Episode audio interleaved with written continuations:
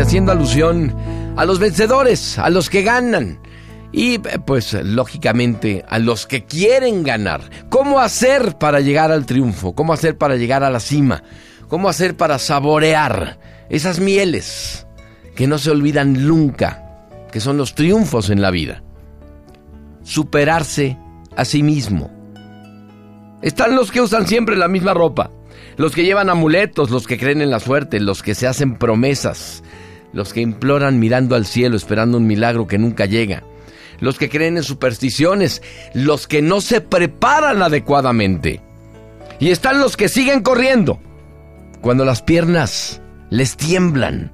Están los que siguen jugando cuando se les acaba el aire, los que siguen luchando cuando todo parece perdido, porque están convencidos de que la vida es un desafío constante en sí misma.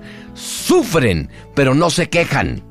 Para los exitosos, el dolor pasa, el sudor se seca, el cansancio se termina. Y saben que el suelo sirve solamente para pisarlo, no para vivir en él.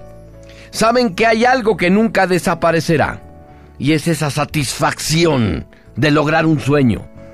Los cuerpos de los vencedores, los cuerpos de los exitosos, tienen la misma cantidad de músculos.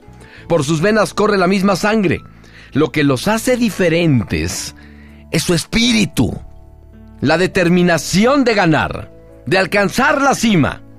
Una cima a la que no se llega superando a los demás, sino superándose a uno mismo. Grábatelo y déjate de pretextos. La suerte solo existe para quien se esfuerza muy poco.